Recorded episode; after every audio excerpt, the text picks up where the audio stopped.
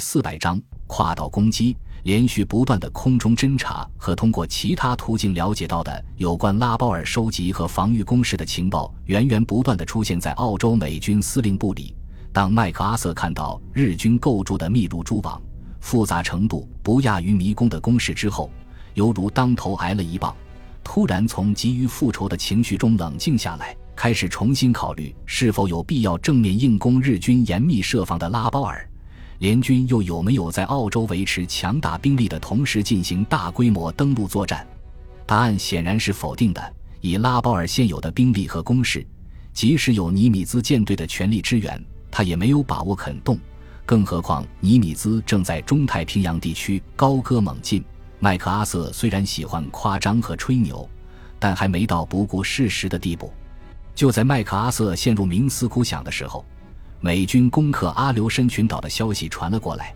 他的目光立刻被这个成功的战例牢牢吸引住了。美军金凯德海军少将在指挥收复阿留申群岛的时候，经过侦查发现，在日军部署了守备部队的阿图岛和基斯卡岛两个岛屿之中，位于西面的阿图岛日军防御较弱，于是就大胆绕过基斯卡岛，首先进攻阿图岛。结果只付出了非常轻微的代价，就全歼日军守备部队。随后，美军开始对基斯卡岛进行航空和舰炮火力准备。守岛日军鉴于处境孤立，难以防守，只得借着浓雾的掩护陆续撤离。麦克阿瑟从中得到启发，自己完全没有必要主动攻击日军壁垒森严的阵地，只要进行一次类似的跳跃式进攻。切断日军守备部队的海上补给线路，即可达到瘫痪日军的目的，使其因为缺乏给养而不战自溃。想通了这一点之后，麦克阿瑟进行了大胆的设想：假如暂时把拉包尔放在一边，由部署在新几内亚的陆军航空兵对其进行持续不断的轰炸，就完全可以达到上述目的。自己则指挥南太平洋战区的主力舰队，直接在爪哇岛和旺加西实施登陆作战。虽然要冒很大的风险，但是绝对可以在使拉包尔失去作用的同时，彻底切断澳洲日军的退路。这样一来，整个澳大利亚以北、新几内亚以西、印度尼西亚以南地区的广大海域，以及这里星罗棋布的众多岛屿，将全部变成美军岸基飞机的天下。日本联合舰队要么出来迎战，要么灰溜溜地向撤退。然而，麦克阿瑟的计划遭到司令部其他成员的坚决反对。他们认为这两个地点距离新几内亚岛太远，已经超出了美国陆基战斗机的航程。就算是从莫尔兹比港起飞的 B 十七和 B 二十四轰炸机能飞越近千公里对目标进行轰炸，也没有任何战斗机提供掩护。如果单纯依靠海军舰载机，很难确保制空权。在这种形势下，两栖登陆将十分危险。固执的麦克阿瑟当即指出，日军指挥官对美军战斗机和轰炸机的航程也非常清楚，已经将其作战半径内的所有战略要点变成了坚固的堡垒，正在耐心等待我们上钩。如果我们直接攻击拉包尔或者其他什么日军重点设防的地区，付出的代价甚至会远远超过占领整个新几内亚的代价。而海军也无法依靠一个脆弱的滩头阵地为规模庞大的登陆部队提供足够的补给。反之，日军在上述两地的防御非常弱，肯定会得到意想不到的胜利。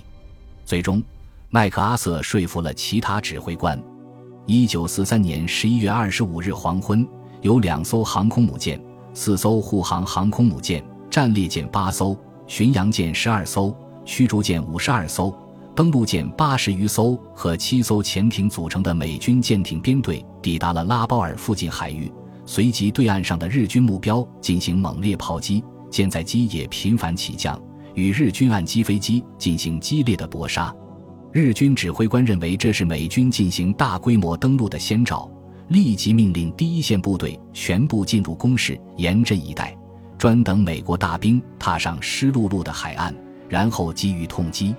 然而，夜幕降临之后，美军航母在回收飞机之后立即消失在暗夜和海雾中。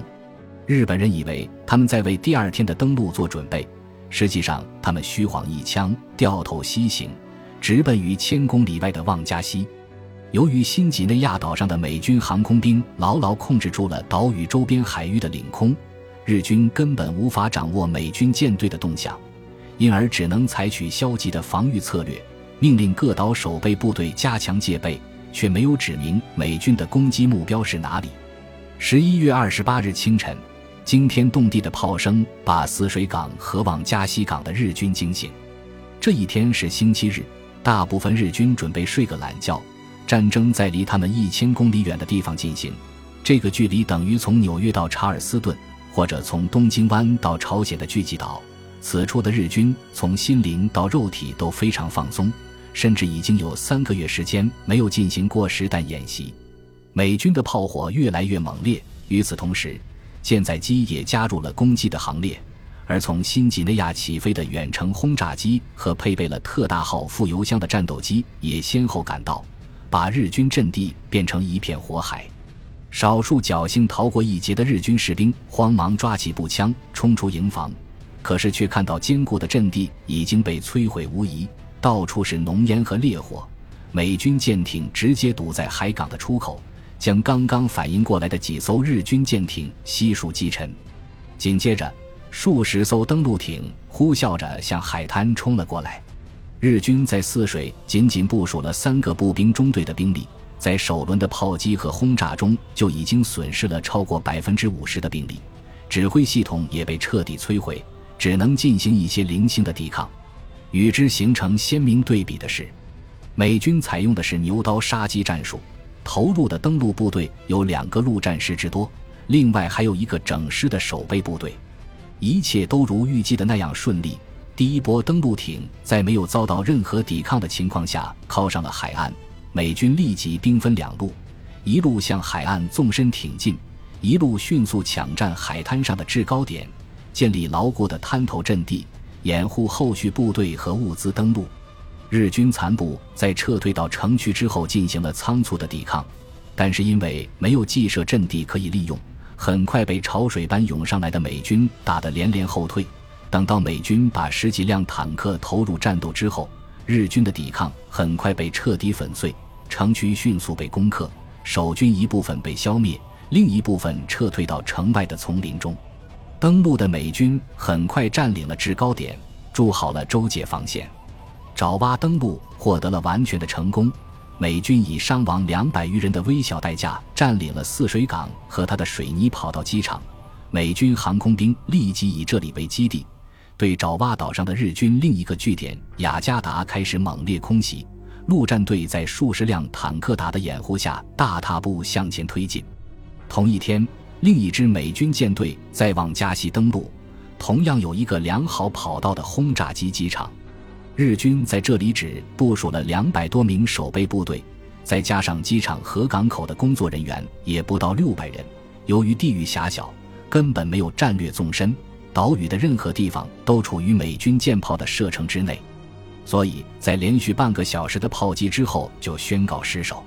麦克阿瑟通过一次漂亮的长途奔袭，将日军澳大利亚派遣军彻底孤立起来，同时使日军精心设计的圈套落空，重兵密集的拉包尔变成了日本统帅部的鸡肋。继续维持如此规模的驻军的庞大消耗，对日本联合舰队来说是个非常严重的负担。如果放弃的话，就再也没有机会与美军在太平洋上一较长短。